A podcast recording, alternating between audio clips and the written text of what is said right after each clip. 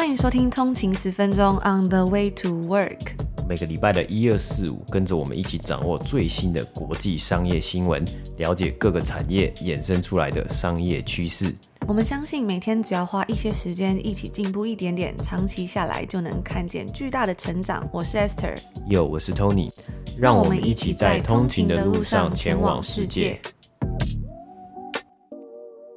嗨，大家早安，欢迎回来通勤十分钟。今天是八月二十号，星期五。大家早安。那如果还没有订阅的通勤族呢，应该会发现说，诶，这一集的音乐开头音乐有稍微不一样哦，因为我们在订阅制的开始呢，有稍微做了一些新的调整。那如果还没订阅的通勤族呢，也别忘了可以赶快订阅起来哦。我们都有把链接放在 show notes，可以去我们的官网了解更多要如何开启订阅，或者是一些有关于订阅 VIP 的福利。那我们现在有两个方案，就是 Apple Podcast 跟 Patreon，里面的内容呢，基本上是大同小异的，只是在不同的装置上面可以收听。那这个礼拜呢，也是我们订阅制上线的第一个礼拜。如果订阅付费之后呢，之前的上线的订阅集数也都是可以收听的哦。那在十月底以前订阅的 Apple Podcast 付费用户的话，都可以得到我们的明信片还有贴纸小礼物哦。详情可以去我们的官网上面看。那我们今天呢，因为这个时辰的关系呢，我们今天一样是这个美股指数呢是暂停一次。那不过今天一开头呢，也是跟大家先分享一个比较及时，还蛮及时的新闻。那我觉得这个新闻呢，跟我们先前分享的呃一些新闻，其实也都息息相关呢。那也是一个应该蛮多人都很有兴趣、有感兴趣的一个 topic，一个主题，就是球员卡啊。今天的新闻呢是指出消息是指出啊，MLB 呢他们即将与他们常年合作的这间公司 Topps 来解除合约关系，解除这个球员卡的合约关系。那解除完解约之后呢，MLB 要将这个球员卡的这个业务啊，要交给谁呢？是我们先前其实在没几集、前几集之前才提到过的这间公司，就是做运动用品的周边商品啊、纪念品的这间公司，FANATIC 来做这个。球员卡的业务啊，那为什么呢？可能是因为啊，根据 CNBC 指出啊，其实我们那时候有讲过，MLB 呢，它也有投资 Fnatic 这间公司啊，等于说它拥有 Fnatic 的股权，所以哎，让 Fnatic 来做这个球员卡的一个市场，或是球员卡的这个业务呢，好像还蛮说得过去的。不过相反的啊，Topps 这间公司呢，可能未来就有一点点危险啊，毕竟它其实我们在早在今年初的时候呢，也有介绍过这。间公司呢，是即将要用 spec 的方式要来上市，那突然它就有点像是它的有一点断了一条腿这样子，竟然这个 MLB 这么大的合作呢，它已经失去了。那目前呢，可能只剩下其他的一个比较小型的一些合作了。那 MLB 我觉得还是算是 TOPS 这个球员卡公司里面呢，很经典的这个球员卡的系列啊，所以。这个东西一定会对这间公司有影响啊。那相反的，Fanatics 这间公司呢，在最新的节目里面，我们是提到它得到了新的一轮的募资嘛，所以看起来后市呢好像要看涨了。我们之前也有提到啊，他们的最近所公布的估值在一年内是翻了三倍，来到一百八十亿美金，所以也可以说是非常的惊人。对啊，那除此之外呢，其实好像这一切呢都有迹可循啊。因为先前我们提到 Fanatics 的时候呢，他自己旗下还跑去做了 NFT，他有一间呃像是子公司的部门是要来做 NFT 啊。那那时候呢，其实 MLB 就已经把 NFT 的部分交给他们来做了，所以现在呢，把连实体的球员卡业务呢也要转给 Fanatics 来做啊。所以 Fanatics 的这个。合作关系啊，他的这个关系越建立越巩固啊，竟然可以打败这个超级超过好几十年的长期合约啊。我们在这边补充一下，到底什么是 NFT 嘛？我们其实之前呢也有一集有专门介绍过，就是前一阵子它真的是还蛮火红的，在这边帮大家复习一下，或是补充一下，如果还不知道的话，这个 NFT 到底是什么呢？它其实就是全名叫做 Non-Fungible Tokens。Token 这个中文的翻译呢是类似像代币嘛，比如说我们去停车场。的时候呢，要换代币，或者是捷运，你不是用那种优卡的时候，你就要买代币，或者是像你去 casino 去赌场的时候，你要买些代币，所以你才可以去赌嘛。那在区块链世界中呢，这个东西它就是一种特别的可以验证的数位资产，而且呢，因为它有不可分割、不可取代，甚至是独一无二的特性，让它十分适合作为资产证明或者是资格。所以啊，举凡像是数位艺术品，还有刚刚讲到这个球员卡或者是门票、学历等等的，它就像带有编号的东西。那世界上不会存在两张编号一样的那种钞票嘛的那种感觉。所以举例来说，NFT 可以代表一幅画、一首歌，甚至是一段影片，或者是一项专利等等，就是很多不同形式存在的，也可以当做记录跟身份证明。像是驾照跟出生证明等等的这种，防止这种东西被滥用啊，或是被篡改这样。那我们在今年三月的时候呢，有跟大家分享到一个 NFT 的新闻呢，当时呢是跟大家分享说是什么东西把它当做 NFT 在卖，而且值非常多钱，就是一条推文。那这个推文呢是谁的？就是 Twitter 的 CEO Jack Dorsey，他那时候准备要去卖他的第一条推文，把它当做是 NFT，就是他开启他推特账号的那一个第一个推文。当时啊，我们在播报的时候，他最高的出价是两。两百五十万美金，反正 NFT 就是近期来说也是真的是还蛮火热的。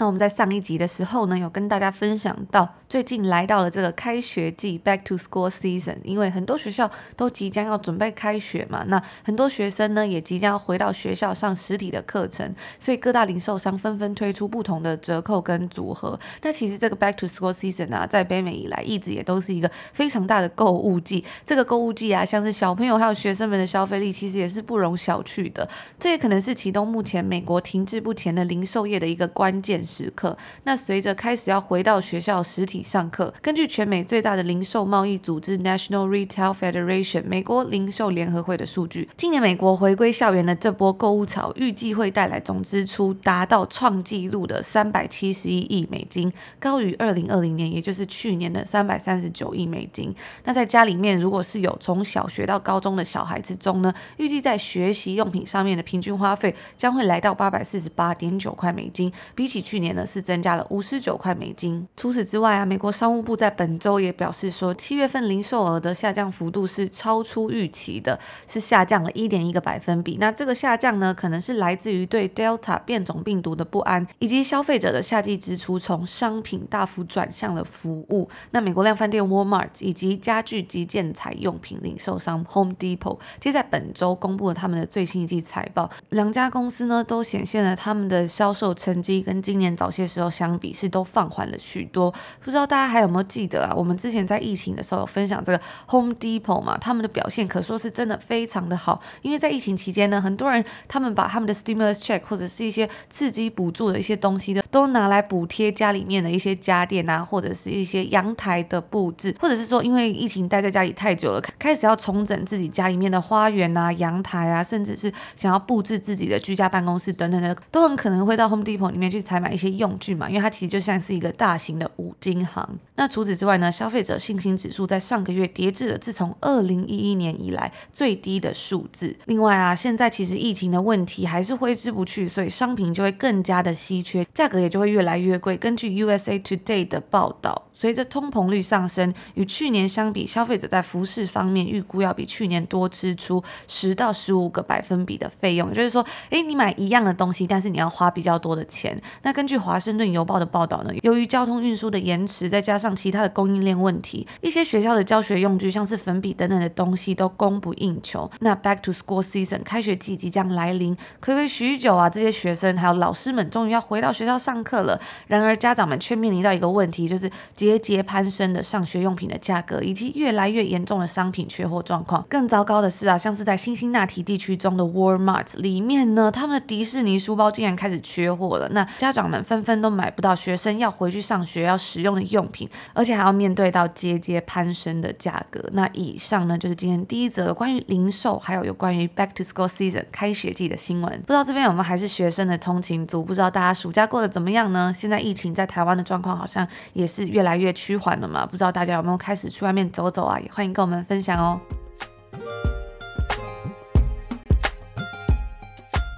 接下来呢，我们来看看在昨天盘后公布的几间公司的财报速报。其实现在还是在属于一个财报季的状况嘛，所以每天都有层出不穷的不同的公司来公布他们最新一季的财报。今天呢，来跟大家分享几间像是 Robinhood、Cisco、NVIDIA 以及 Wells Fargo 这几间公司他们最新一季的表现。那首先呢，就是之前我们讲过很多次的这个刚刚上市的 Robinhood，这一次是它上市后第一次公布他们的财报。那这家免手续费的证券交易平台，它的股价呢，在昨天。天的盘后交易中是下跌了超过五个百分比，Robinhood 报告了将近是五点零二亿的亏损，也就是每股亏损二点一六块美金。那这样子的亏损呢，是在该公司他们的预期亏损，也就是四点八七亿美金到五点三七亿美金之内。在本季的财报中呢，也可以看到他们在加密货币的交易量激增之下，它的营收啊达成了翻倍，来到了五点六五亿美金。接下来我们来看看这个 Cisco 这家网络硬体公司。那虽然该季度的营收跟获利呢，他们是皆有击败分析师的预期，但是它的股价仍然是在盘后交易中下跌了超过一个百分比。根据 Refinitive 的数据呢，Cisco 它所公布的调整后的每股收益是来到了八十四美分，也是有击败分析师所预期的八十二美分。不过呢，该公司的财务预测实在是有些令人失望。再来，我们来看到这个晶片巨头 NVIDIA，该公司在发布财报后，股价是节节攀升。由于显示卡销售强劲，NVIDIA 的第二季营收及获利呢，在财务年的第二季皆超出了华尔街的预期。然而，该公司的加密货币晶片销售额是比较低的，是来到了二点六六亿美金。该公司在五月份的时候呢，是有预测说该部门即将要达到四亿美金。最后，我们来谈谈这个银行 Wells Fargo 富国银行。该银行表示啊，由于客户的强烈反对，他们正在改变对于关闭客户个人的信贷额度的决定。那该银行股价是小幅下滑。他们表示说，未来会将产品保留给那些活跃用户或者那些想要重启旧产品的人，但不会向新的客户提供信贷的额度。那以上呢，就是跟大家分享在昨天公布的几间公司，他们在盘后公布他们最新一季财报的一些重点整理以及一些快讯分享。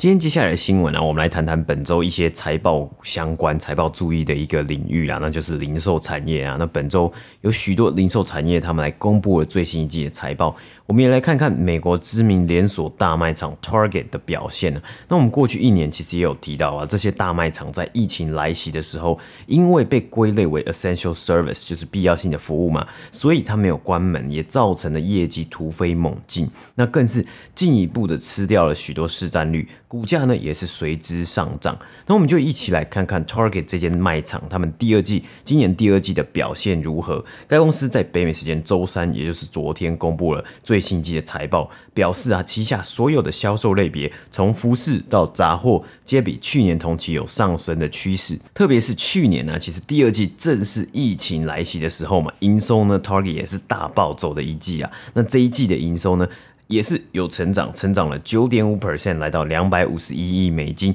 高于预期的两百五十点八亿。那净利呢是来到了十八点二亿美金，换算每股为三点六五块，也较去年的十七亿每股三点三五块还要来得高，也高于预期的三点四九块美金。那这一次的获利啊，几乎是比二零一九年的水平还要高上一倍啊。而在零售业中，另一个重要的指标啊，就是这个同店销售额嘛。那去年的同店销售额呢，是成长了二十四点三 percent，包括店内销售成长十点九 percent，数位销售就是 digital sales 的成长呢是恐怖的，因为去年第二季疫情来袭，数位销售成长是恐怖的一百九十五 percent 呢。那反观本季呢，最新一季第二季的同店销售额成长呢，则是。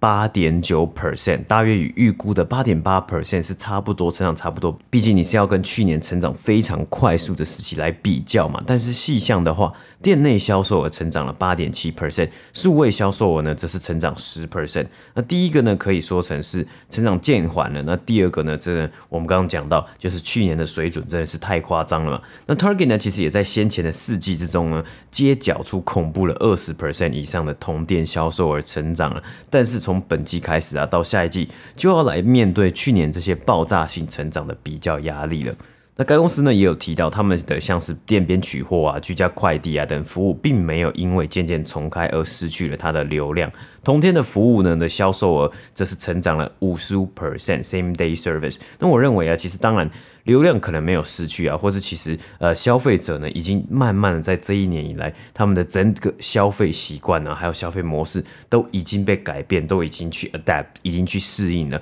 那很多人呢、啊，去年同期啊，在这个去年第二季的时候，可能还在苦恼，哎，这居家隔离啊，所以会有一些哦疯狂去囤货的一些现象。在这次电话会议里面，也有提到，好像慢慢的没有这样子的现象，就是哎，大家都是疯狂的去抢购一些东西啊。像去年的时候，其实在美国市场啊，还有很多地方的市场，应该也都造成很多次的这个抢购卫生纸潮啊。到最后，有一些店家都还要限制一个人或是每每一户。只能买一卷还是两卷卫生纸这样子？那 Target 呢，在本次的财报也有提到，董事会呢也通过了最新的这个一百五十亿股票回购的计划。那除了上述的成绩之外啊，Target 在这一次的财报啊，他们也有提到，本季呢确实有看到稳定的人流量来回到店内消费，并且表示啊，目前没有看到。变种病毒对于回到店内消费有太大的影响。虽然美国在七月的零售销售额呢下降了一点一 percent，是高于大部分的预期啊。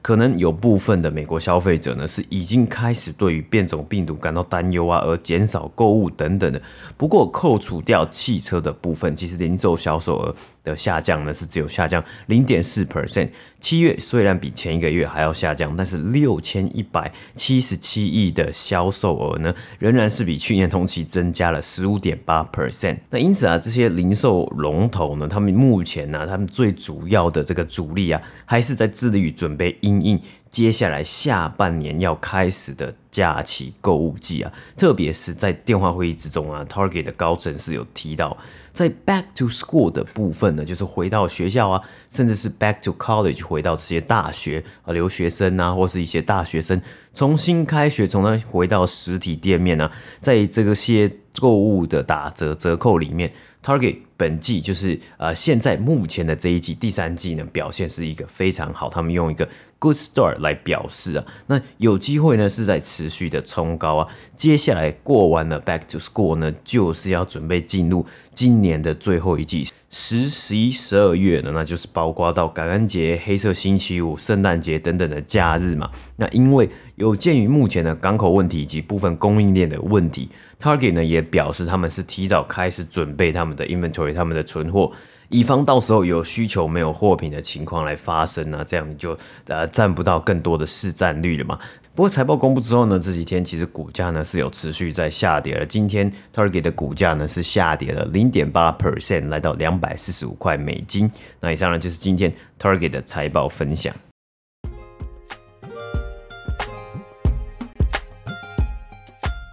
那在今天的最后呢，我们要来分享这个通勤族的日常大募集。今天要分享的呢，是一位在大学工作的智商心理师 Claire。那 Claire 跟我们分享了很多他的故事啊，他表示说，他那时候大学毕业的时候呢，为了出国留学做了准备，只身前往多伦多游学，住在 Kensington Market 以及 Little Italy 中间，每天走路到 U of T，就是多伦多大学上英文课，体验过比台湾还热的夏天，经过如诗如画，每一个角落都像明信片的秋天，还有既期待也会受伤害的下雨天。哦，这个冬天真的是非常的严寒，非常的不舒服。担任过多伦多国际影展的志工，看过蓝鸟队以及暴龙队的比赛，还参加了人生第一次的同志大游行。好玩的是，我最舍不得的竟然是 Tim Hortons。哇，我觉得这还蛮酷的，竟然最舍不得的是 Tim Hortons。那回台湾之后呢，因为太想念多伦多，却又不知道何年何月可以再去，于是努力的把自己的生活过得很多伦多，用一种缓慢悠闲的步调，带着开放和弹性的心态，与生活的每个当下靠近交汇。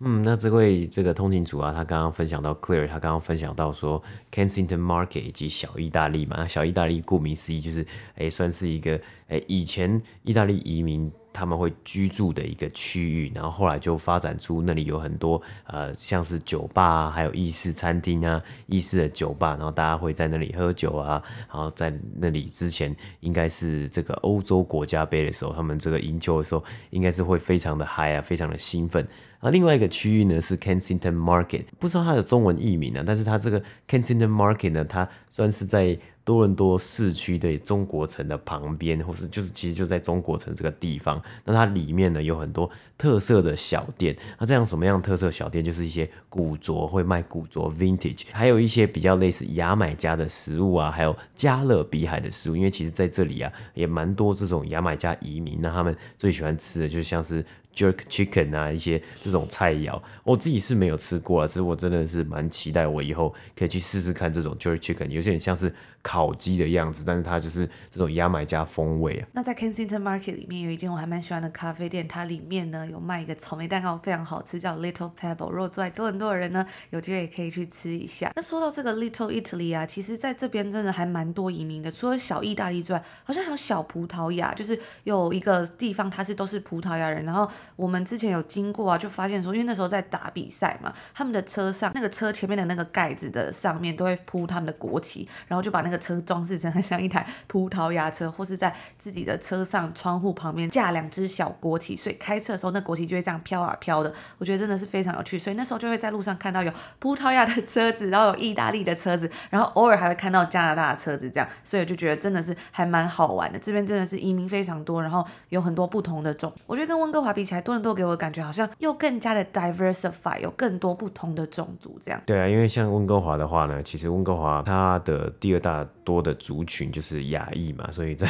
有时候在温哥华会觉得好像啊我身在亚洲啊，但当然也没有不好，因为就是在亚洲我们很喜欢吃亚洲菜嘛，有时候真的是个人口味的问题嘛，所以在温哥华呢就有好多哇。好棒的这个亚洲餐厅，因为算是日式餐厅啊，还有韩式餐厅啊，还有一些呃台式餐厅啊，很多都有。不过总体来说，在多伦多的台湾人还是比较多的，因为多伦多的人口就是总共是比较多嘛，但是多伦多也是相对温哥华来说也算是一个蛮大的地方，就它城市比较大，所以就是都分散在不同的地方。那 Clear 想对通勤十分钟说的话呢，他是说他其实早在 iPod Touch 一代的那个年代就开始听 Podcast，哇，那真的是算非常非常非常早的时候了诶。那时候是为了准备托福跟 GRE，最喜欢听的是 Sixty Seconds 的系列，不论内容、语速或者是词汇都很适合。后来没有申请上学校之后，Podcast 就慢慢推出了我的生活。直到最近周围的朋友开始在推荐 Podcast，我才又再回来。而因着我对加拿大的特殊情感，所以一开始就设定要找与加拿大相关的频道。于是你们就成了我回头再入坑的第一个 Podcast。如果有机会关于心理相关的分享，像是书籍啊或者一些常听到的概念，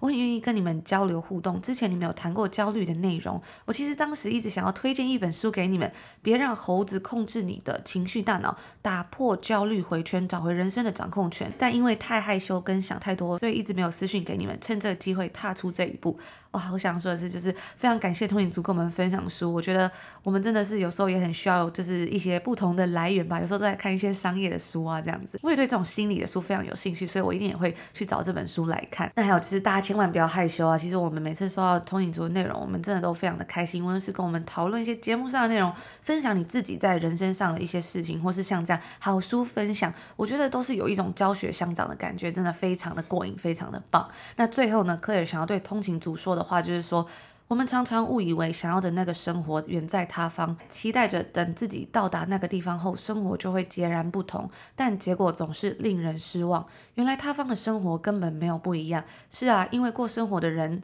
还是那个旧的自己，日常看似一成不变，却也是充满最多可能性和变化的地方。改变一点点心态，改变一点穿着，改变一点通勤路线，改变一点生活的步调。我们当下的所在之处，就是我们的理想生活。我们是生活的主人，也是客人。今天，我想为自己布置怎么样的生活日常呢？我觉得非常喜欢 Claire 说的这段话，就扣回到他刚刚讲到这个，非常喜欢多伦多，一直很想念多伦多嘛。其实我在西班牙住了一年，在温哥华住了一年，现在在多伦多住了一年，我觉得。以前常常会觉得说，想要搬到各个不同的地方，就是很想要追求新鲜感，很想要追求不同的挑战。但其实慢慢最后就会发现说，其实真正难的啊，是在平凡就是日常的生活中找到对生活的新鲜感，然后去好好的用仪式感，好好的努力生活，让生活每一天都过得开开心心以及充实。所以我非常喜欢这段话，就是我们想要的生活，我们想要的理想生活，可能就在唾手可及的地方。那以上呢，就是今天要跟大家分享的内容啦。